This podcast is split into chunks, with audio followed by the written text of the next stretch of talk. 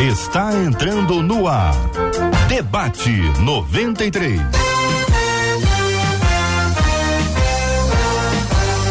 Realização 93 FM. Um oferecimento Pleno News. Notícias de verdade. Apresentação J.R. Vargas. Alô, meu irmão. Alô, minha irmã. Aqui fala J.R. Vargas. Estamos de volta, minha gente, começando aqui mais uma super edição do nosso debate 93 de hoje. Que a bênção do Senhor repouse sobre a sua vida, sua casa, sua família, sobre todos os seus, em nome de Jesus. Pastor Samuel Soares está no debate 93. Bom dia, pastor. Bom dia, JR. Bom dia aqui aos amigos da mesa de hoje. A você que nos acompanha ou pelo rádio, pela internet, de qualquer parte desse planeta que bom estarmos juntos. Fique com a gente. Será um tempo de crescimento e edificação. Pastora Deusirene Moreira conosco no debate 93 de hoje. Bom dia, pastora. Bom dia, J.R. Vargas. Bom dia, toda essa produção, os nossos ouvintes. Nós estamos aqui mais uma vez desejando que tenhamos uma manhã de edificação. O pastor Vitor Noro está conosco também. Alô, pastor Vitor. Bom dia, querido. Bom dia, JR, bom dia aos ouvintes, bom dia aos debatedores. Estamos aí com uma expectativa grande. Obrigado, querido. Conosco no programa de hoje também o Maurício Zagari, jornalista Maurício. Alô, Maurício, bom dia, meu irmão. Bom dia, JR. Uma alegria estar aqui com vocês mais uma vez. Você, os debatedores, os irmãos de casa, e que nós possamos trazer palavras de edificação para todos. Que assim seja, meu irmão. Estamos juntos no debate 93 e 93,3 no Rádio FM do Rio de Janeiro para todo o planeta. Você acompanha o debate 93 de hoje também pelo nosso aplicativo, o app da 93 FM, também pelo nosso site rádio93.com.br, rádio93.com.br. Você está ligado no debate 93 também pela página do Facebook da 93 Rádio 93.3 FM, pelo nosso canal do YouTube 93 FM Gospel. E se você procurar a gente também ali nas plataformas de podcast, você vai encontrar o Debate 93 está sempre no ar. Bom dia, Marcela Bastos. Bom dia, J.R. Vargas, aos nossos queridos debatedores, que é bom demais. Tá? A gente está aí na companhia de vocês e dos nossos ouvintes, como disse o JR, é do Rio para o planeta inteiro. Tanto é que aqui pelo WhatsApp a Rosane, que está na Suíça, escreveu assim: Paz do Senhor, Marcelinho JR, eu tô aqui à espera de mais um debate. Eu amo vocês, Rosane, ó. Coraçãozinho para você. Obrigada pela companhia. Vamos embora.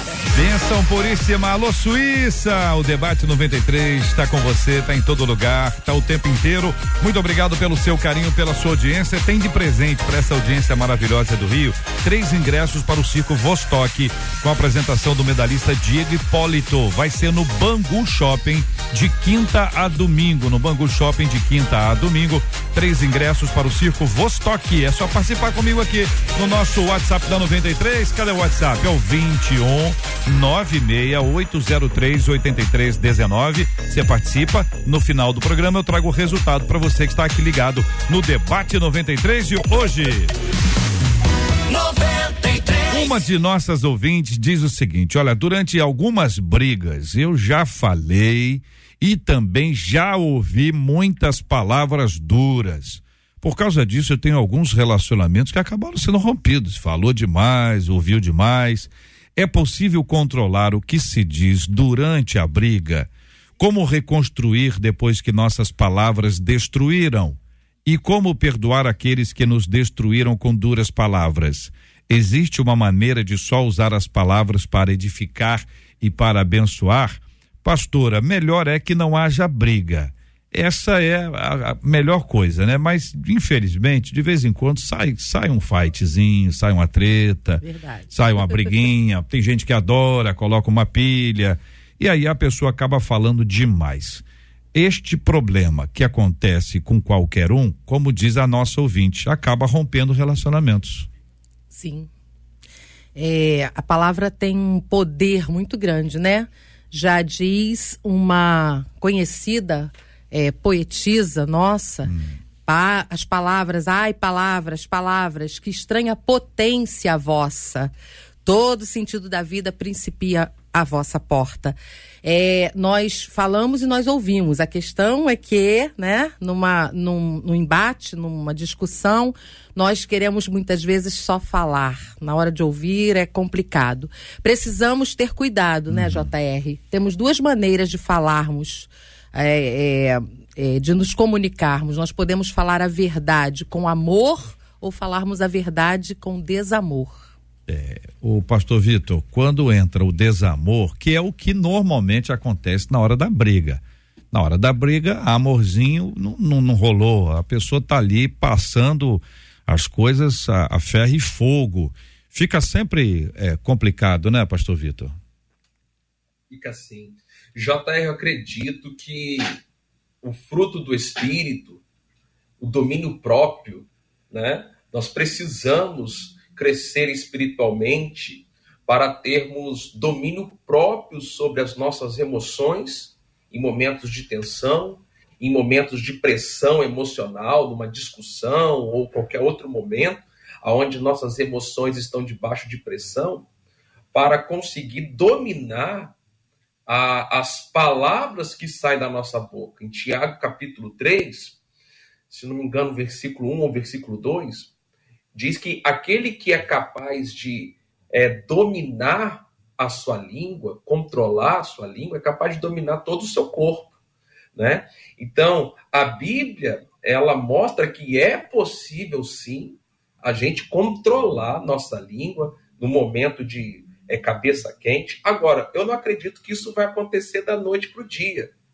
É um processo de crescimento espiritual onde nós vamos aprendendo a exercer domínio próprio sobre a nossa carne, sobre a nossa língua, sobre aquilo que sai da nossa boca, né? Pastor Samuel, a expectativa que a gente tem é, como diz o pastor Vitor, ao longo da caminhada a gente consiga aprimorar isso e exercer um controle sobre a nossa fala para evitar que a gente fale aquilo que a gente não deveria ter falado em hipótese alguma. Mas é verdade também que quanto mais o tempo passa, menos filtro a gente tem. Como é que combina essas duas coisas? boa, que boa colocação. Eu vou lembrar de duas citações eh, que estão no Novo Testamento. Jesus disse que o que contamina o homem eh, não é o que entra, é o que sai. E Jesus também disse que a boca fala do que o coração está cheio. Você me pergunta, como é que combina essas duas coisas? É. Me parece que não há uma outra saída senão essa que o Evangelho está apontando. Eu preciso, e daí o pastor Vitor colocou, não é de um dia para o outro, eu preciso diariamente fazer uma reeducação, é, digamos assim, do que eu estou ingerindo ou do que eu estou nutrindo meu coração.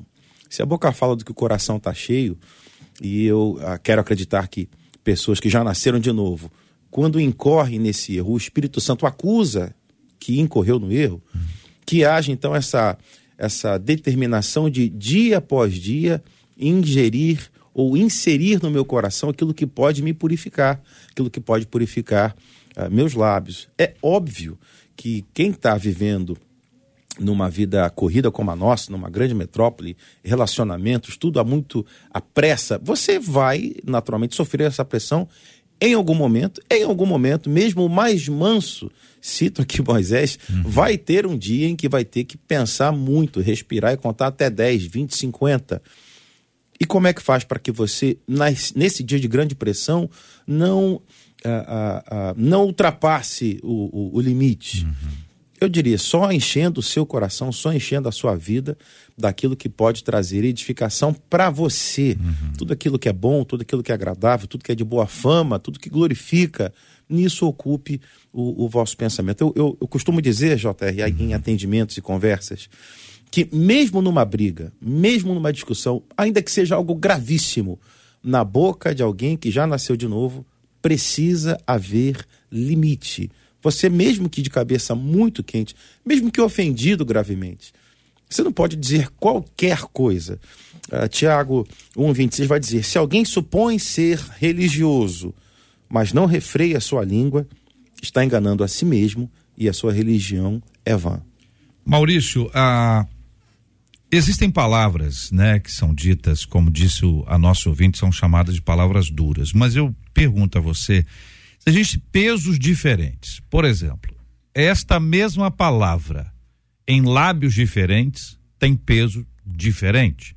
Ou a, a pessoa, ao dizer aquilo, ela gera um peso exatamente por conta de ser aquela pessoa que fala. Tipo, a gente não espera. Não, de você eu não esperava isso. Fulano de tal, tudo bem. Ele sai é doido mesmo que a gente sabe. Agora, você me dizer uma coisa como é, é essa a colocação, querido Maurício. Sem dúvida. É, se você ouve, por exemplo, uma frase como você é um inútil, vindo dos lábios de um desconhecido ou de uma pessoa que tem algum tipo de deficiência cognitiva, a gente recebe isso de uma maneira. Se isso vem dos lábios do nosso pai e da nossa mãe, o impacto é absurdamente maior. Então, a pessoa que emite uma opinião, um juízo de valor, o que for, é, que tem um peso maior na nossa vida, vai causar um estrago maior. Né? A gente vê isso nos consultórios de terapia, nos consultórios psicológicos, muitas e muitas pessoas machucadas, traumatizadas por palavras que ouviram de pessoas importantes para si. Então, não tem a menor dúvida, JR, de que a pessoa que emite determinada frase, determinado conceito a seu respeito ou a respeito de algo que você é, que você represente, que você faça, vai causar tipos diferentes do estrago. É, eu vejo que, segundo Timóteo 2,24, diz que o servo do Senhor não deve viver brigando. E eu acredito que isso se dá porque a proposta do Evangelho não é para briga. A proposta do Evangelho é para pacificação. Bem-aventurados os pacificadores. Nosso papel não é botar lenha na fogueira, e quando a gente lida com pessoas da mesma fé que a gente, a gente parte do pressuposto de que os dois têm esse mesmo conceito. Infelizmente, nós somos sujeitos à queda, nós somos sujeitos ao pecado, nós somos imperfeitos.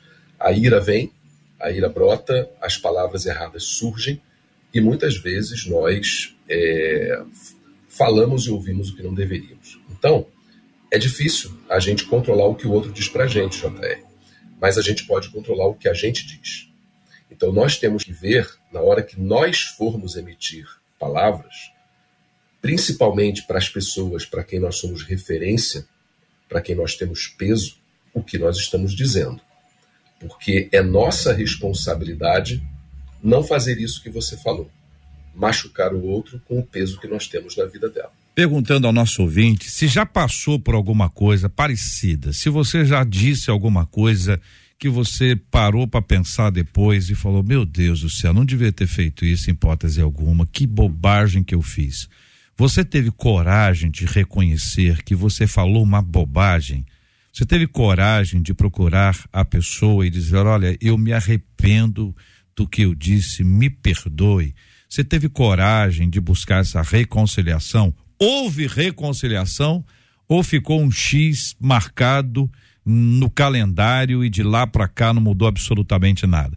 Participe aqui com a gente o debate 93 de hoje. Queremos a sua opinião, seja pelo nosso WhatsApp, que é o 2196803 8319, 2196803 8319, ou pelo chat do Facebook ou do YouTube, onde estamos transmitindo agora ao vivo o nosso debate 93 de hoje. Pastora Deus Irene, quando a gente vai é, apertando um pouco mais, a gente lembra que já falou coisas erradas.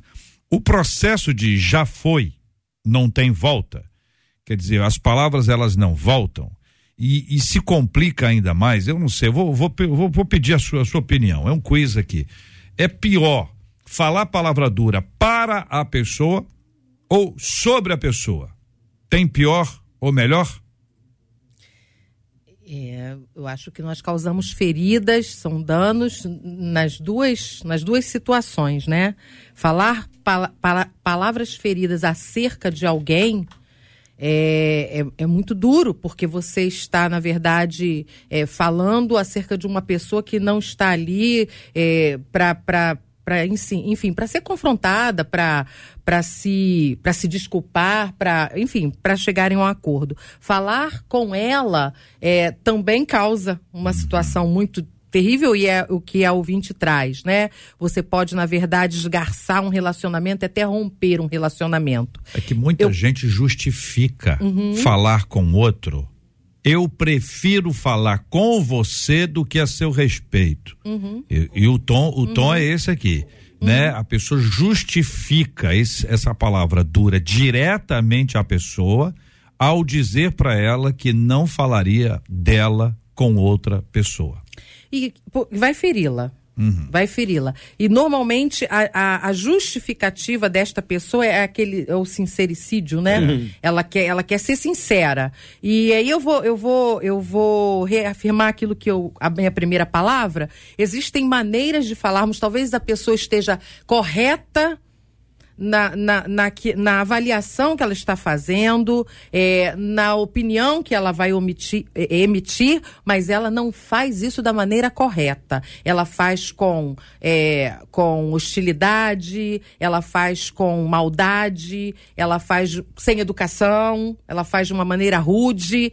Então, nós podemos falar para as pessoas, inclusive, né, é, é, acerca de coisas que estamos percebendo, estamos sentindo sentindo acerca delas, mas podemos falar isso de uma maneira filtrada. Uhum. Aqui usa a, a, expressão controlar, né? É possível controlar, e o pastor já colocou aqui, né? Esse é um processo, a gente, é uma aprendizagem que nós vamos fazendo. Nós não acertamos de primeira, é. mas nós estamos construindo relacionamentos. Agora, eu acho, JR, que o mais importante é você começou perguntando, né? E aí, depois que fala? Eu costumo usar a expressão que é subir naquela montanha e aquele saco de penas que a gente espara e depois não tem como catar. Uma palavra que a gente diz não volta, não tem como voltar, mas eu tenho como me retratar, eu tenho como me desculpar, eu tenho que, eu tenho como apresentar assim a pessoa o meu arrependimento, é, as minhas desculpas. Eu, eu posso é, refazer esse caminho. A questão é que muitas das vezes mas também é o orgulho não deixa. É, né? mas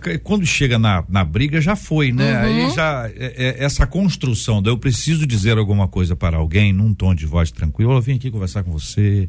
Isso não é na briga, porque na hora da briga, Maurício e Vitor, na hora da briga, as, as coisas ficam basicamente incontroláveis, né? O sangue sobe, a pessoa já não pensa mais é uma erupção, né? É um vulcão. Por isso eu estou dizendo que às vezes a pessoa fala uma coisa que nem concorda. Ela não acha isso. Ela só está usando essa palavra ou esse assunto porque sabe que machuca a outra. Muito bom. Ela não concorda com isso. Muito como bom. como ajustar isso, Maurício e Vitor?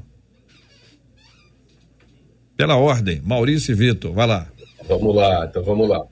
É, eu acredito que o Evangelho nos ensina, nos ensina a lidar com dois tipos de situação. Primeiro, de forma preventiva, e a segunda é, uma vez que já aconteceu o problema, como é que eu faço para consertar esse problema que aconteceu? E isso é necessário porque nós somos seres humanos, novamente, é, sujeitos ao pecado, e por causa disso a gente peca.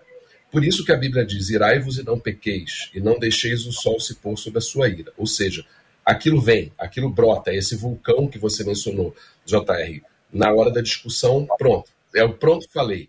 Mas Jesus também nos dá uma, uma, um caminho de correção. É, uma vez que eu já falei, uma vez que eu fiz o estrago, qual é o caminho da solução? E aí entra o perdão, o arrependimento, etc. É, Para não falar de outros, eu posso falar de mim. Eu já pequei muito nessa área. Já explodi com pessoas que cometeram injustiças a mim é, falei o que não deveria, eram até verdades, mas eu não deveria ter falado. É, e aí entra o Espírito Santo no nosso coração. Olha, Maurício, você fez besteira. Você falou, até estava certo o que você falou, só que você falou demais. Você agrediu, você machucou. E aí a consciência sobre isso vem. Qual é o nosso papel? É fazer o que eu fiz. Eu me arrependi, eu procurei a, as pessoas que eu machuquei e eu pedi perdão.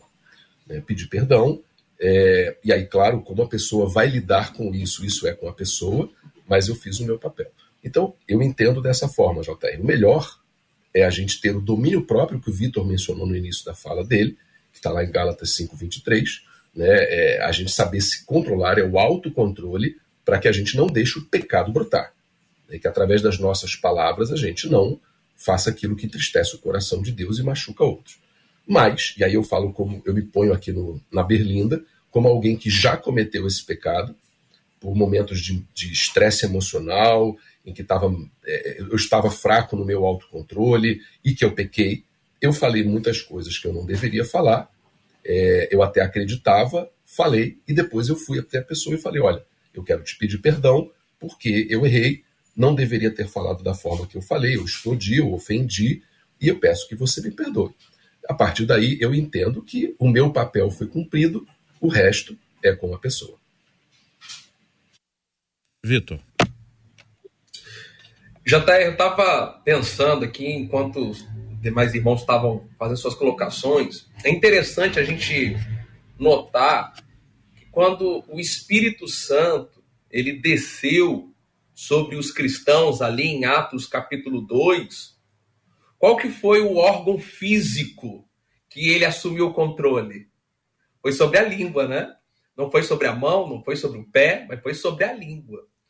Então, eu, eu acredito que dentro dessa, dessa discussão, desse debate que nós estamos tendo aqui, a grande chave para a gente evitar, né? Logicamente que nós estamos, todos nós estamos sujeitos a, a, a errar nesse aspecto, e aí o Maurício já colocou muito bem o que fazer depois que errar, mas eu, eu vou colocar um pouco de ênfase é, na prevenção eu acredito que uma vida sujeita ao Espírito Santo, entregando ao Espírito Santo o controle de todas as áreas da minha vida e, logicamente, o controle daquilo que sai da minha boca. E aí, eu quero citar aqui Efésios capítulo 4, versículo 29, que diz assim: Não saia da boca de vocês nenhuma palavra suja, mas unicamente a que for boa para edificação, conforme a necessidade, e assim transmita graça aos que o ouvem. Então, eu acredito que quanto mais nós vivemos uma vida de suja ao Espírito Santo, mais vitória nós vamos conseguir é, nessa questão do falar, né? Pastor Samuel, é, de vez em quando, tudo bem. Mas e a pessoa que é de vez em sempre? Tem desse? Ué, dizem que tem. Não, não sei. Às vezes tem, outro país. Né? De vez em quando, a pessoa de vez em quando explode. É meu jeito. Né? Agora a pessoa de vez em sempre. De vez em sempre. Aí é complicado, pastor. A resposta pronta é meu jeito, hum. é o meu temperamento, eu sou assim. Uh, falo mesmo porque eu sou sincero e, e, segue esse caminho de construção de, de argumentação. Uh, me parece que não não entendeu ainda essa quantidade de textos aqui que todos nós já apresentamos aqui, porque, torno a dizer, a gente está falando de um contexto de pessoas que caminham na fé, que já uh, nasceram de novo. Então, para esses que seguem dizendo, ou que seguem sendo enquadrados nesse, nessa classificação de de vez em sempre, não compreenderam ainda esses, esses versículos que nós apresentamos aqui nesses minutos. Uh, Houve aqui a fala da, da pastora, eu quero voltar um pouquinho, quanto à motivação. Me permita voltar um pouquinho. Você está falando e você julgou que era necessário dizer aquilo. Uhum. A sua motivação, quando disse aquilo, a minha motivação ao dizer tal palavra, era para reparar alguma coisa? Era para consertar alguma coisa? Era para corrigir? Se não, isso já é um indicativo muito ruim que isso não vai terminar bem. Aí, avançando agora ao ponto de onde estávamos há pouco sobre o, a retratação, o perdão. A gente, vez por outra vez, gente se retratando da seguinte forma: quero pedir perdão se eu fiz alguma coisa que hum. ofendeu alguém, hum. que deixou alguém numa situação ah, hum. de constrangimento. É, me parece que é, é, vazio demais, é abstrato hum. demais, é, é amplo demais. E a gente não encontra respaldo nisso hum. Na escritura. Ah, o, o, caminho que aqueles que já nasceram de novo, se incorreram nesse erro, precisam fazer é de ser absolutamente pontual, claro. transparente acerca do que falou. Olha, aquele dia que eu falei de você sobre é. tal assunto, eu não deveria ter dito, eu me excedi, etc, Se etc, eu te etc. fiz alguma coisa, e se a outra, a outra, né, tá conversando com alguém, a outra não sabe do que se trata. Fica muito vazio. Nem sabia que a pessoa tinha feito alguma coisa. Então diz, se eu te fiz, você fez. Você fez. Agora vamos saber o que que você fez e como é que nós vamos resolver esse negócio. Se eu te fiz, Marcela Bastos e o povo de Deus. Uma das nossas ouvintes disse, gente, eu era uma pessoa que cometia muitos sincericídios. Era. era. Ah. Ela disse, eu falava com é? muita agressividade. Isso, mas passei por muitos milagres da parte de Deus nessa área da minha vida. E Graças depois ela prosseguiu dizendo: É? já perdi muito por ser quem eu era. Hum. Aprendi a me arrepender, a pedir perdão e continuo aprendendo. É Disse isso essa aí, ouvinte. menina, sempre aprendendo. Uma outra, no WhatsApp disse assim: eu falo demais. É? E infelizmente falo coisas que não deveriam e acabo machucando outras pessoas e me machucando também. Hum. Ah, ela diz: eu sou muito impulsiva. Essa semana mesmo, É. falei demais. Falei coisas tão pesadíssimas, mas confesso a vocês, Ah. falei coisas pesadíssimas a respeito da minha própria vida com Deus. O meu falar é tão pesado que nem a minha vida escapa, disse essa Se a ouvinte. sua vida não escapa, imagina outras vidas. Calma, menina. Vamos, calma. Aí uma outra ouvinte pergunta o seguinte: Hum. e quando a gente tenta falar com amor, mas a pessoa é arrogante Hum. e não quer conversar, fica difícil de segurar o ímpeto, como é que faz? Pergunta essa ouvinte. Quando a pessoa. Maurício, ajuda aí. Quando a pessoa. Fala, Marcela. Quando a pessoa é arrogante, Quando a né? pessoa- ela diz assim: Vai a gente tenta com a falar com pessoa. amor, mas a pessoa é arrogante, É. não quer conversa. Isso aí é- Como é que age para segurar o ímpeto? Faísca hein, Maurício? É, nós não temos controle sobre o comportamento dos outros. Né? A gente tem controle sobre o nosso comportamento. E olha lá, hein? É, e, a- e olhe lá, exatamente. Muitas vezes não. E o que nós devemos fazer é exortar em amor, como a palavra de Deus diz. Né? A gente deve instruir com paciência, com mansidão, com domínio próprio. Mas a gente não tem um poder de decisão sobre o que a outra pessoa vai fazer. Eu acho que nós devemos manter o nosso coração em paz com Deus. Ah, dependendo do contexto em que se der essa arrogância, esse atrito, essa briga, é, Mateus 18, Jesus nos ensina a lidar com isso. Né? Nós devemos ir até essa pessoa, se ela pecar contra nós, conversar com ela. Se ela não se arrepender, a gente leva testemunhas, depois a gente leva a liderança, leva a igreja, enfim. E aí no final o Senhor nos ensina, né? Devemos tratar como um pagão, é, um publicano. O que, que isso significa? Como uma pessoa que não conhece a Deus e que precisa ser evangelizada. É isso que eu entendo. Muita gente acha que tratar como pagão publicano é você, você espizinhar a pessoa, você maltratar. Eu não entendo dessa forma. Eu entendo que a gente deve tratar um pagão com o amor evangelístico. É, mas o que essa pessoa vai fazer com aquilo que a gente vai dizer, com as nossas atitudes e palavras, isso é entre ela e Deus. A gente não tem controle sobre isso. Deus, Irene, você concorda, querida? É, concordo sim. É, eu lembrei enquanto o Maurício falava de Romanos 12, 18. É, Paulo vai nos, nos ensinar, né, no que depender, no que depender de vós, ou seja, tudo o que você puder fazer para viver em paz com os homens, faça. Então existem duas direções aí, né? Existem, na verdade, existe eu e o outro, né? Então, no que depender de mim, eu vou ser esse promotor da paz, eu vou levantar a bandeira da paz. Jesus ensinou isso quando Jesus dá a missão aos 70 discípulos. é, ele diz: devem sair e devem é, fazer tudo em paz. E olha que Jesus está dizendo: estou enviando ovelhas no meio de lobos. Então, a gente sabe que né, a resposta não vai ser a resposta que nós estamos é, é, desejando receber. Pelo contrário. Mas, assim, nós somos promotores da paz. Nós não podemos esquecer disso. Né? Discípulo de Jesus não pode fazer retaliação. Não deveria. É. Não deveria. É. Ah. Não deveria. Agora, é, é, existem pessoas que é, são mais irritantes, ou não, pastor Samuel? Creio que sim. Sim, é. Aí sim, eu creio que está muito vinculado ao temperamento, à forma de criação, o contexto social em que, em que foi formado. De uma fato, existe pessoa irritante e uma pessoa não irritante. A não irritante espirra. A gente diz para ela o quê? Diria saúde? Saúde, Saúde. né? Saúde. Agora, quando uma pessoa é irritante, a reação é de se tá querendo me passar gripe. Como é que essa reação? Veja, a pessoa, ela, ela, ela espirrou como É outra. Ela espirrou como outra. Só que para nós aquela pessoa é irritante, ou seja, tudo que aquela pessoa faz, por menor que seja, está respirando, tá respirando muito alto. Entendeu? Ela parou de respirar, agora está aqui fazendo drama. Parou de respirar. Compreende, pastor? Compreendo. Então desenvolva aí, vai lá, desenrola.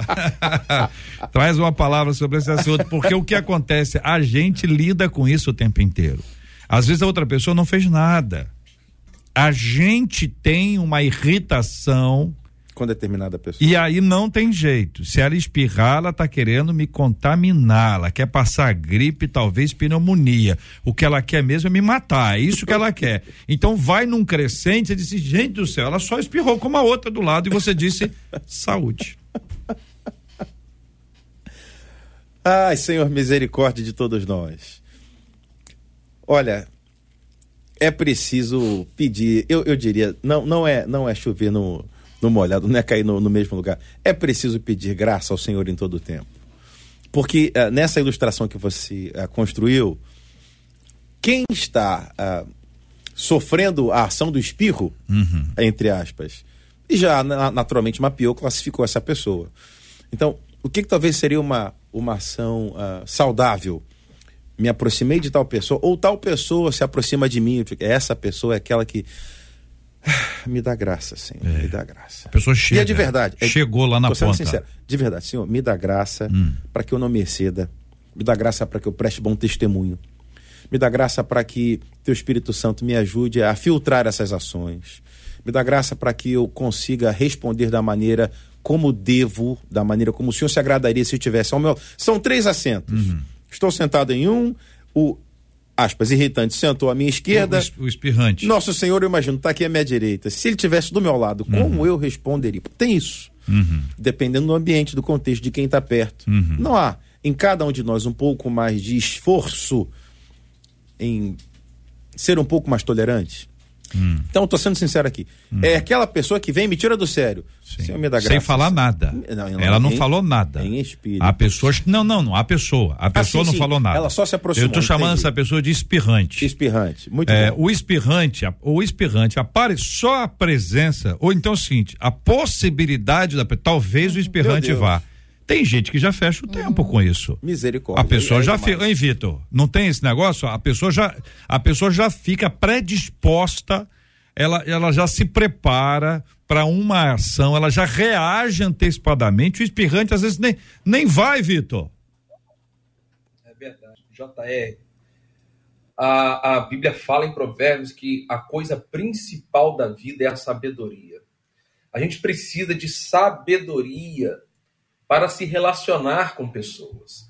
Se relacionar com pessoas em qualquer esfera, casamento, na família, na igreja né? qualquer esfera, no trabalho, requer sabedoria, né? Porque lidar com gente é desafiador, cada um tem a característica, cada um tem um jeito.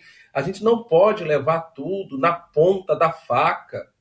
Senão a gente não vai viver bem em lugar nenhum. Senão a gente não vai viver bem com ninguém.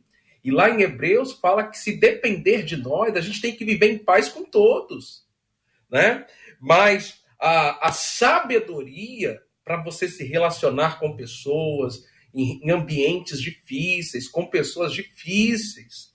Existem instruções bíblicas sobre isso, e eu quero aqui para os nossos ouvintes é, citar Provérbios 17, versículo 27 e 28, que diz assim: Quem controla as suas palavras possui conhecimento, o sereno de espírito é inteligente. Versículo 28. Até o insensato, quando se cala, é tido por sábio. Se fica de boca fechada, passa por inteligente. Então, uma das atitudes de sabedoria que vai nos livrar de muitos problemas é aprender a ficar de boca fechada. É, gente. É, é, pastora. É, eu, eu tinha separado aqui, é, é, vai, vai, vai reafirmar a palavra de Provérbios lá em 17, Provérbios 25, é, 28. Como a cidade com os seus muros derrubados, assim é quem não sabe dominar-se. Quando você não tem esse domínio, você está desprotegido, não é? Agora, é, nessa questão que, que JR levantou sobre essa pessoa que já chega. Espirrante. Que, é, o espirrante, o espirrante, hoje o exemplo é do espirrante, é, é nós temos que analisar o seguinte: pensar nos nossos relacionamentos, existem aquelas pessoas que parece que já estão armadas. Elas já você você chega e você percebe tudo que você vai falar, ela já fez uma, ela já se defendeu, ela já está ali blindada. É, talvez a gente é, é, a dificuldade que temos dessa empatia, né? A gente parar para pensar o que faz essa pessoa agir assim essa pessoa que todo tempo ela já está armada e ela é, o mundo é mal para ela, ela olha todos como uma ameaça. Então, muito provavelmente ela viveu situações e que fez com que ela começasse a, a, a, a, se blindar e a viver assim. É óbvio que ela precisa encontrar esse caminho, alguém precisa se aproximar com amor, com misericórdia e fazê-la perceber isso, porque as pessoas muitas vezes sozinhas elas não percebem, né? É o outro que tem a possibilidade de dizer: "Você já percebeu? Você já reparou? Ah, é, por que que você age assim?". Então assim, existem sempre pessoas que com uma boa palavra pode ajudar a chegar nessas pessoas, até provérbios também vai falar uma coisa muito interessante aqui, no, no capítulo que, que pastor Vitor, acho que citou, né? No capítulo 18, diz assim, ó, 18, 19. Um irmão ofendido é mais inacessível do que uma cidade fortificada. E as discussões são como as portas trancadas de uma cidadela.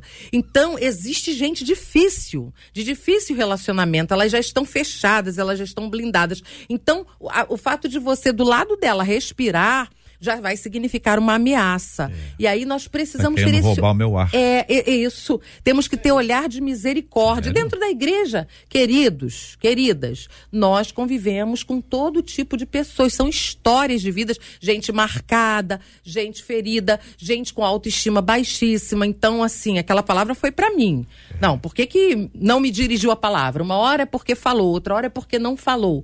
E aí, então, nós temos que ter cuidado, porque as discussões também também elas acontecem, JR, por conta de uma projeção. Não é o que o JR fala. Eu não falo nada. Não é o que você fala. não é o seu espirro. Não. Também tô, não. Parei até de espirrar hoje. Mas é quem o JR representa. Naquele momento não é o JR, mas talvez o JR me remeta é, às vezes é autoridade da minha vida, exatamente. Família, Isso, não é? Tem uma lembra... E tem aquela coisa da pessoa exatamente. que não vai com a cara da, da outra, porque em algum momento da sua história aquela pessoa lembra alguém. Exatamente. Ela nem sabe que, mas que tem um espirrante tem, que tem um espirrante tem, e nós vamos ouvir algumas histórias aí, Marcela. Olha, tem gente aqui questionando a questão do silêncio. Tem, é, na verdade, olha, uma ouvinte tá que vendo? disse que ela já brigou muito, é. mas que hoje ela ouve. Olha para a pessoa entender que ela hum. ouviu, que ela ouviu e aí fica em silêncio. Só que ela disse assim: "Eu deixo que o meu silêncio fale". Só que tem um outro ouvinte hum. nessa mesma esteira, ele disse assim: "Ô oh, gente, mas vamos conversar aqui. Não falar causa muita angústia. É. Então eu prefiro falar, porque como é que a gente lida com a angústia de não falar?" A pergunta desse ouvinte e também pera trago aí, pera aí. Samuel, então vai, pastor, vai. Ah. pastor Samuel, vamos ajudar aí esse ouvinte aí, é, porque é o seguinte, como é que é o negócio? A pessoa seguinte, ela, ela, ela tenta não, não falar, né? Uma, uma ouvinte não fala. Não, diz que ela já diz que o silêncio muito, fala. E aí agora ela o silêncio, o silêncio, o silêncio eloquente, é, o silêncio fala. É. Já outra pessoa diz que quando não fala fica, fica angustiada. angustiada. É. É, é o pastor Samuel. Olha, é, é claro que eu não sei exatamente qual contexto que a, a é. o ouvinte a ouvinte está descrevendo, mas dependendo do momento em que você está, se você falar, você piora as coisas. Hum. Você uh, pode uh, colocar mais combustível nessa discussão. Já houve uh, situações em que eu estive participando, presente, estou ali, e que eu estou vendo que a coisa não está caminhando bem. Hum. Então, falou A, respondeu B. Hum a resposta do B subiu mais meio grau. Então, é. Eu tô olhando. Tá igreja, igreja, certo, igreja. Certo, certo. O A voltou, subiu mais meio. Ui, meu Deus. Falei, mais meio. Aí, aí, jogo de tênis, né? Pá, é. pá. O B subiu mais um grau Ei. e meio. Falei, ó, é só mesmo. Ó, é, é, é, um momento. Isso não vai terminar bem, não. Aham. Porque aí chega uma, uma um determinado ponto dessa discussão em que não é mais a discussão do Uhum. ponto em si, da argumentação, da construção. Já virou uma coisa que é quem é que vai ganhar isso aqui. Quer dizer, o assunto, Perdeu, já o, perdeu. o assunto, Já perdeu a mão. o assunto que estava em tela deixou de estar Deixou em de tela. estar em quem está em tela é o outro. Então eu já não falo, e essa eu não falo sobre o forças? assunto, eu falo sobre o outro. Perfeito. Ê, Marcela. Aí existe a questão da grosseria, Grosseria. que uma presente. ouvinte reconhece e a outra ouvinte Ela é? diz que. Ela é. Ela eu vou ler Ih. o reconhecimento dela. Calma. E já trago uma outra ouvinte que diz que Hum. tem aqueles que incentivam que os outros permaneçam grosseiros. Ah, não acredito nisso. Não combatem Hum. a prática que ela chama de estar contaminando e, e a convivência Hum. saudável, mas tem gente que guarda grosseria. Agora, essa ouvinte. Gente que põe pilha, gente. Que bota a pessoa pilha. É quer, quer, quer ver a treta. É, é. E aí, essa ouvinte aqui que reconhece, ela diz assim: olha, gente, Hum. preciso dizer a vocês. Tem gente que só ouve a gente na base da arrogância E Que e na isso? base da ignorância. Pelo amor de Deus. Reconheço que às vezes eu extrapolo, É? mas assim que eu consigo a devida atenção, Ah, eu piso no freio. Mas na maioria das vezes não me arrependo, não, viu, gente? é. É, do que eu falo, do que eu faço, não. Hum. Eu tento controlar o que eu falo, pedindo a Deus paciência. Então ela é utiliza difícil. a capacidade que ela tem de subir o tom, de certa arrogância para conseguir a atenção. Atenção. Segundo ela, ela pisa no freio na sequência. Na sequência. Maurício. Mas também não se arrepende, não pede perdão pelo que falou antes, não. Maurício, Maurício. É, essa é a famosa grosseria em nome de Jesus, né? É a estupidez em nome de Jesus. Isso está errado. É, embora todos nós já tenhamos pecado, todos nós já tenhamos incorrido no- no- nesse tipo de erro em algum momento da vida, a gente deve reconhecer que esse não é o padrão bíblico. É, os fins não justificam os meios. né? No Evangelho, a estrada que você toma é tão importante quanto o destino onde você quer chegar. Então, você usar armas do diabo, como o ódio, a arrogância, a agressividade, para chegar a um objetivo que você considera ser é, correto, é um caminho errado e é um caminho de pecado. né? É importante nós lembrarmos a- algo que a Marcela leu me chamou a atenção. Ela disse que muitas vezes ela usa mesmo a arrogância. É, infelizmente, no nosso meio evangélico, nós temos pecados que nós ressaltamos mais do que outros. Ninguém tem dúvida de que adultério é pecado, ninguém tem dúvida de que é, roubo é pecado. Agora, pouco se fala sobre o pecado da arrogância. Quando você vai nos livros proféticos, você vai entender que não foi apenas a idolatria que levou o povo de Judá para o cativeiro na Babilônia. Quando Deus disciplina Judá, ele o disciplina pela idolatria, mas também por lideranças arrogantes, é, por descuido com viúvas, por roubo com viúvas e outros pecados. Então, a arrogância não é um pecado menor.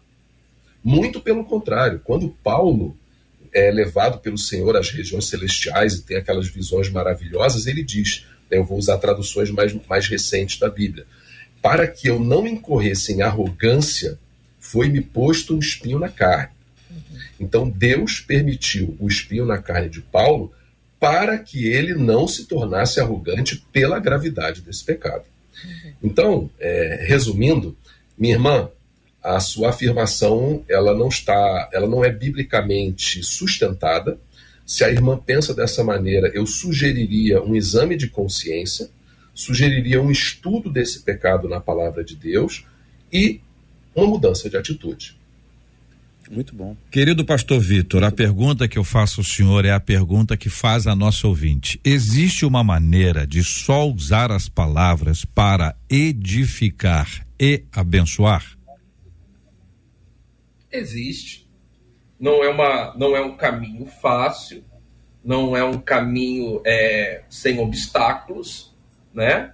Porque vai requerer de cada um de nós uma, uma vida com Deus. JR, no final, tudo se resume a isso, a minha caminhada com Deus, o quanto eu, eu estou disposto a mortificar a minha carne, a mortificar é, é, a minha razão, né? e, e, e, me sujeitar ao domínio, ao controle do Espírito Santo. Agora, obviamente, como já foi colocado aqui no debate, a gente pode falhar. Todos nós estamos suscetíveis a falhas. Eu quero aí dizer aos ouvintes que a nossa intenção não é que, que alguém fique aqui debaixo de uma consciência de condenação de culpa, porque, afinal de contas, nós temos o sangue de Jesus que nos purifica de todo pecado. E nós mas a Bíblia também diz que nós temos o Espírito Santo que ajuda nas nossas fraquezas.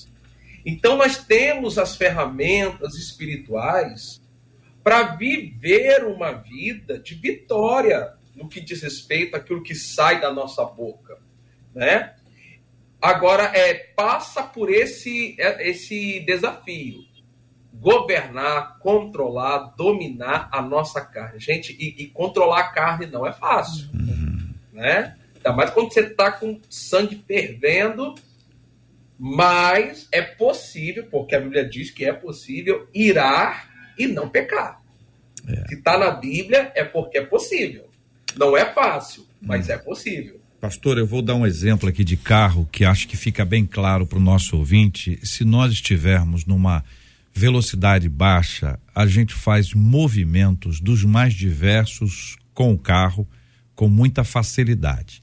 Se estivermos numa velocidade alta ou às vezes altíssima, a chance de nós controlarmos o carro diminui muita coisa. Então, a impressão que dá é que a gente perde o controle desse carro. Uhum à medida que a gente avança, que a gente acelera, que a gente corre e a gente vai estar tá sempre correndo muito mais riscos enquanto a gente estiver acelerando, né? Avançando. Se a gente desse uma paradinha, aquela paradinha estratégica, que a gente diminui a velocidade, faz um pit stop, dá um tempo, ora, repensa, analisa, respira a gente vai ter muito mais chance de ter paz, não vai não, pastor? Com certeza, com certeza.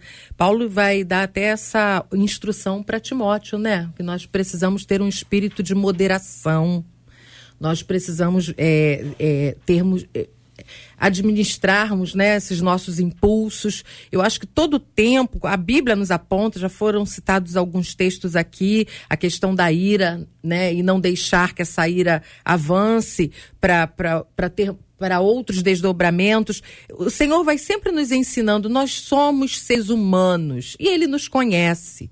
Então, você que está nos ouvindo, você tem aí os seus ímpetos, você vai viver situações em que vai ser impulsivo, impulsiva, mas nós precisamos pedir essa moderação ao Senhor. É só o Espírito Santo do Senhor que vai no dia a dia, como o pastor falou agora há pouco, né? ele nos assiste. Eu acho essa expressão lindíssima. O Espírito Santo nos assiste nas nossas fraquezas. Ele conhece, ele nos formou. E nós temos hormônios, nós temos nossos impulsos, nós temos a nossa história de vida, nós vivemos situações em que fomos feridos, em que ferimos pessoas, enfim, passamos por traumas durante toda a nossa história. Nós precisamos levar tudo isso para o Senhor porque é o Senhor quem vai nos ensinar. Paulo também fala de uma forma belíssima quando ele está tá lá escrevendo, tá, existe aquele embate entre os, os crentes né, da Galácia e ele diz assim: Eu já estou crucificado com Cristo. Ele, então ele ele todo o tempo eu imagino que a luta foi muito grande, um homem colérico, um, colocando tudo diante do Senhor. Quer dizer, o controle da nossa vida precisa estar nas mãos do Senhor. O problema é que a gente toda hora quer pegar o controle. A gente quer tirar o controle. Nós não, não, não demos o nosso controle é, de uma forma total ao Senhor. Então é rendição completa que o Senhor quer das nossas vidas. Conquistou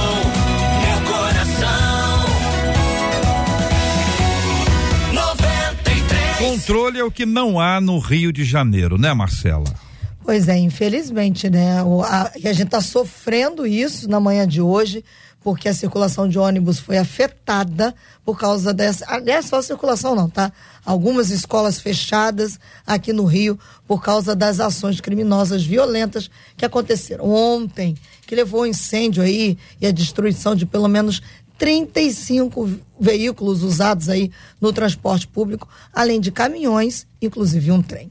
Essa baderna generalizada na Zona Oeste começou depois que Matheus Rezende, de 25 anos, era conhecido aí como Teteu, Faustão, seria sobrinho de Zinho, um dos chefes da milícia que atua aí aqui no Rio, foi morto em uma operação da Polícia Civil na comunidade Três Pontes. A situação ainda é de tensão em Campo Grande, Santa Cruz, Paciência, Guaratiba, Sepetiba, Cosmos, Recreio, Inhoaíba, Barra da Tijuca, Tanque e Campinho. E agora de manhã, as polícias civil e militar realizaram uma operação conjunta para tentar prender o miliciano Luiz Antônio Braga, o Zinho, o tio desse rapaz aí que foi morto. As forças de segurança estão percorrendo ruas dos bairros aí de Santa Cruz, de Guaratiba e de Campo Grande. Muitos dos nossos ouvintes passaram por essa luta ontem e estão sofrendo as consequências ainda hoje. Ouvintes nossos não conseguiram retornar para casa dentro do horário normal, eh, passaram por esse sufoco todo, que é estar próximo ao ônibus, ou alguns dentro do ônibus, saíram do ônibus corridos corridos, foram empurrados para fora, porque o fogo quando chega ao ônibus é uma coisa, ele pode explodir, é, e ele vai explodindo, são várias explosões, ele incendeia é, com, como um todo. Os relatos dos nossos ouvintes nos trazem a certeza de que ontem foi um dia de caos aqui no Rio de Janeiro. De caos, de caos. Alguns dos nossos colegas aqui de produção tiveram dificuldade para chegar em casa e viver o livramento do Senhor de ações terríveis, tipo de meia hora antes de uma das nossas amigas aqui da produção. Agora, a gente fala sobre guerra e a gente está sempre orando aqui pelas guerras no mundo e pedindo a Deus que dê a paz e ultimamente uh, expondo a questão dessa guerra de Israel contra o Hamas. E, e ontem, né, uh, jornalistas do mundo inteiro foram reunidos e a eles foi apresentadas algumas provas. Conta isso aí, por gentileza. Pois é, lá em Israel, uh, centenas de jornalistas aí do mundo inteiro foram reunidos para poder assistir às imagens que ainda eram inéditas desse massacre do Hamas contra os civis israelenses. E aí antes você pergunta como é que essas imagens chegaram? Elas foram tiradas de câmeras corporais que os terroristas usaram, câmeras de painéis de carro, equipes de resgate de emergência e câmeras do serviço de segurança israelense. E aí a gente tem um relato que saiu no The Christian Post de é difícil esse relato, sabe? É de um membro aí do corpo do Rabinato das Forças de Defesa de Israel. Essa pessoa é responsável pela preparação dos corpos das vítimas para o enterro. E aí ela usa a expressão dizendo que os atos foram piores que o Holocausto. E se você me permitir, eu vou dizer algumas dessas coisas que ela relatou. Ela disse que há provas de violações em massa tão brutais que quebraram a pelvis das vítimas, mulheres, avós, crianças. E ela acrescentou dizendo que para partir a pelve de alguém é um processo muito difícil. Mas ela continua. Pessoas cujas cabeças foram decepadas, mulheres em vestido de noite acordadas e baleadas, rostos, rostos aí explodidos, cabeças quebradas, com cérebro espalhado, um bebê cortado de uma mulher grávida e decapitado. Depois a mãe foi decapitada. Mulheres e crianças queimadas até virar carvão. Corpos assassinados com as mãos amarradas nas costas. E há relatórios que apontam, que sugerem aí que muitos dos terroristas do Hamas estavam sob a influência da droga chamada Captagon, uma droga ligada ao aumento da agressão e que é comumente referida como a droga do ISIS, né, do Estado Islâmico. Então esse relato que aí está é um relato feito pelo Christian Post que é, colheu essas informações de um membro do rabinato que trabalha exatamente na preparação dos corpos para o sepultamento. Então é um processo que lá em Israel acontece assim. Essas informações, elas são, embora sejam duras, e elas não são muito palatáveis, né? Elas são, eh, elas, elas passam com dificuldade quando a gente as expõe, quando a gente as, as recebe. Elas são importantes, que elas são verdadeiras, porque a gente precisa entender que Que circunstância é essa? Então, a gente sabe que existe uma guerra de narrativas. Isso é comum, a gente já sabe disso. As pessoas tem, vão construindo as suas informações e vão criando porque tem uma agenda por trás disso tudo. Então, quando essas informações são apresentadas, é bom que se diga ah, que, por exemplo, o UOL chamou de supostos ataques do Hamas. Então, nessa altura do campeonato, com tanta prova, imagem, com tantas imagens, supostos ataques, assim, é, é, é, é estranho, muito estranho, até ao jornalismo independente, quer que seja, quer seja ou não. Mas a gente precisa ter essas informações porque isso serve para ser alvo da nossa oração. Então imagine-se bem no lugar de um marido, de um pai, de um filho, de um neto, de uma neta, que vai encontrar lá para reconhecer o corpo da, da avó. E aí o, o que se encontra é isso. Então é, é duro, gente. É duro é duro, mas é verdade. Então a gente tem que compartilhar, porque isso vai ser alvo da nossa oração. Nós vamos pedir aqui daqui a pouquinho para um dos nossos queridos debatedores nos ajudar com a oração nesse assunto, buscando aqui a misericórdia e a graça de Deus que é tão necessária para a nossa vida. Muito obrigado aqui aos nossos queridos debatedores. Maurício Zagari, muito obrigado pela sua presença. Parabéns pela obra O Mistério do Assassino da Bíblia. Maurício é um grande escritor. Deus tem dado a ele grandes bênçãos e muita capacidade, criatividade, a profundidade para escrever e é um lançamento aqui com a nossa MK Books. Parabéns, querido Maurício Zagari. Obrigado, JR. É uma alegria estar aqui com vocês. É uma alegria servir o povo de Deus com literatura e com aquilo que a gente pode fazer através dos dons e talentos que Deus nos concede. E fica aqui, claro, a sugestão: aqueles que apreciarem uma boa leitura. É, é uma obra de ficção cristã direcionada principalmente para o público infanto-juvenil, que passa através de histórias de investigação, aventura, suspense, romance, princípios muito importantes para o reino de Deus, para o desenvolvimento das nossas crianças Fica aí a, a sugestão, a MK Books está distribuindo os e-books e aqueles que se interessarem, o mistério do assassino da Bíblia. JR, é uma alegria estar aqui com você novamente, agradecer Pastor Vitor, Deus Irene, Samuel, pela alegria de estar aqui com vocês e que Deus nos abençoe a todos nesses dias de tanta tensão, de tanta tristeza. Uma grande alegria, um grande abraço. Outro querido, muito obrigado. Maurício Zagari lançando aqui no debate 93 de hoje o mistério do assassino da Bíblia, agora em e-book lançado pela nossa MK. Aí ah, você pode encontrar na Amazon Kindle, Google Play Books, iBooks, Kobo. Você vai ter acesso a esse material maravilhoso. Pastora Deus Irene, muito obrigado, hein? Eu que agradeço a oportunidade de estarmos juntos aqui. É, a participação com os colegas aqui debatedores. Agradecer mais uma vez essa oportunidade Quero mandar um abraço à nossa querida igreja, Igreja Batista em Parque Araruama, em especial a minha classe de mulheres. Domingo temos uma responsabilidade é, é. e vai ser muito edificante para a glória de Deus. Benção pura. Querido pastor Vitor Nora, aquele abraço, irmão.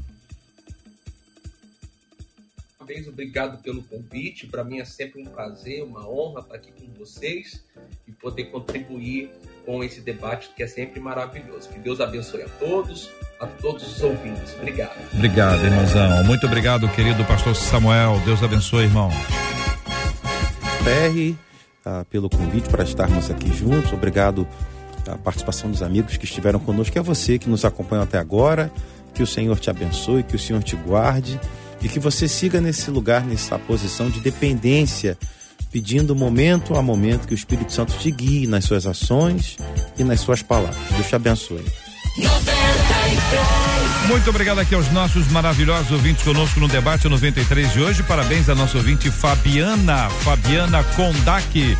Fabiana Kondak foi a ganhadora. Ela mora em Campo Grande. Telefone 96708 final 97. Fabiana Kondak, muito obrigado pelo carinho da sua audiência. Parabéns, ganhou o prêmio no programa de hoje, Marcela. Encerro com a fala de uma das nossas ouvintes, a Luciana Nascimento, no YouTube, dizendo: Igreja, vamos clamar. Vamos clamar, proclamar. Muito obrigado a você que nos acompanha de todos os lugares. Que Deus continue abençoando a sua vida. Amanhã, com a graça de Deus, estaremos juntos para mais uma super edição do nosso debate 93. 93. Amanhã, minha gente, com a graça do nosso Deus e Pai. Vamos orar juntos. Pastora, por gentileza, ore conosco. Vamos colocar esses temas diante de Deus em oração, bem como vamos seguir orando pela cura dos enfermos, consola os corações enlutados e pela paz tão fundamental e essencial a paz. Pai querido, nesta manhã nós queremos agradecer ao Senhor as bênçãos, é, agradecer pelo debate que tivemos e pedir ao Deus querido que o Senhor complete a boa obra na nossa vida, no nosso coração. Pai amado, nós agora pedimos que o Senhor esteja estendendo as tuas boas mãos de poder sobre cada casa, cada ouvinte, ó Deus, que nesse momento está ligado, ó Deus, ou conectado nessa emissora, que o Senhor esteja também abençoando.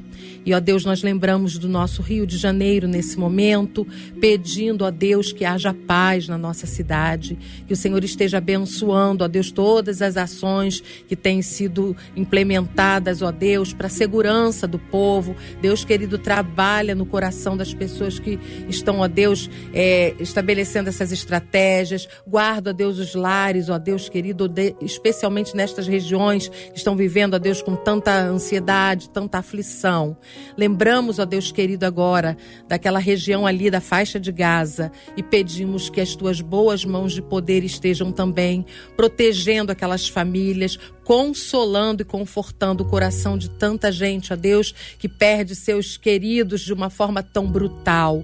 Pai amado, em nome de Jesus, sabemos que o Senhor tem cuidado, os teus olhos estão sobre todos e pedimos que o Senhor esteja, ó Deus, a trazer paz sobre o mundo, a trazer misericórdia, ó Deus, graça aos corações do teu amor. Como igreja, que tenhamos, ó Deus, também, ó Deus, é, a certeza, ó Deus, da nossa missão enquanto estamos aqui. Nos abençoe nesta tarde, abençoe os enfermos, os enlutados, os encarcerados. Dá-nos da tua proteção. Nós oramos em nome de Jesus. Amém.